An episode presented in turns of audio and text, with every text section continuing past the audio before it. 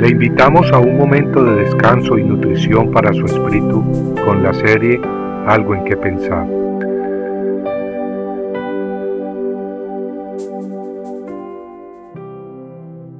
Venid a mí todos los que estáis trabajados y cargados, y yo os haré descansar.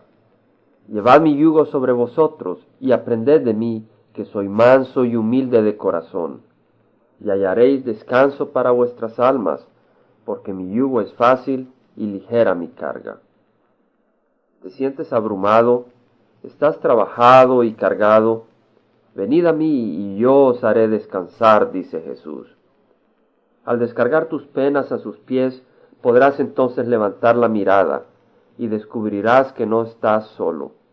Tendrás la compañía del Hijo de Dios, quien dijo, Os he llamado amigos, porque todas las cosas que oí de mi Padre os las he dado a conocer.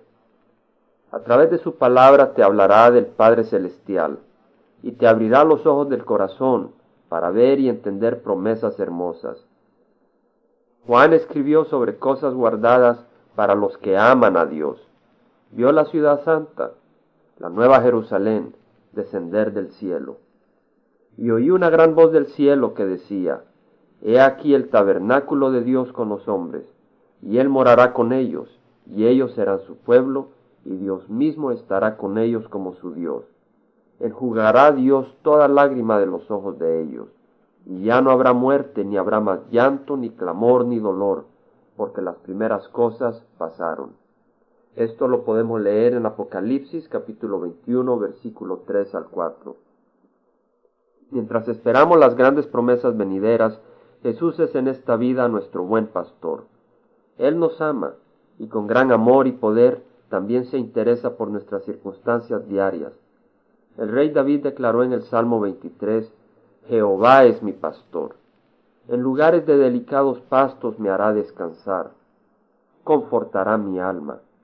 Me guiará por sendas de justicia.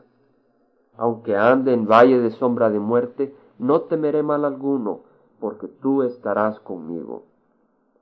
En Proverbios leemos que hay un amigo más unido que un hermano. Ese amigo es Jesús. Él ha prometido acompañarnos y guiarnos en medio de los caminos difíciles de esta vida.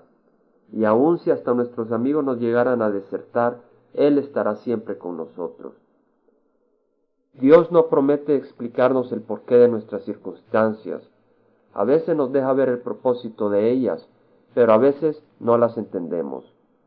La buena noticia es que sabemos que Dios causa que todas las cosas ayuden para el bien de aquellos que le aman, aquellos que son llamados conforme a su propósito.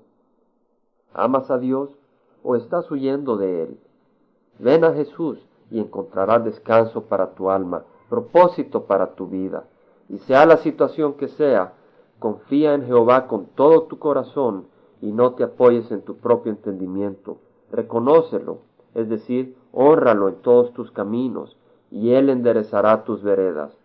No seas sabio en tu propia opinión, teme a Jehová y apártate del mal, porque será medicina a tu cuerpo y refrigerio para tus huesos. Con las últimas palabras sacadas del libro de Proverbios, estuvo compartiendo con ustedes algo en qué pensar Jaime Simán. Si usted desea bajar esta meditación, lo puede hacer visitando la página web del Verbo para Latinoamérica en www.elvela.com. Y el Vela se deletrea E L B de verdad E L A, donde también encontrará otros materiales de edificación para su vida. Puede también escribirnos a El Vela Pio Voz 1002 Orange, California 92856 Estados Unidos. Dios le bendiga.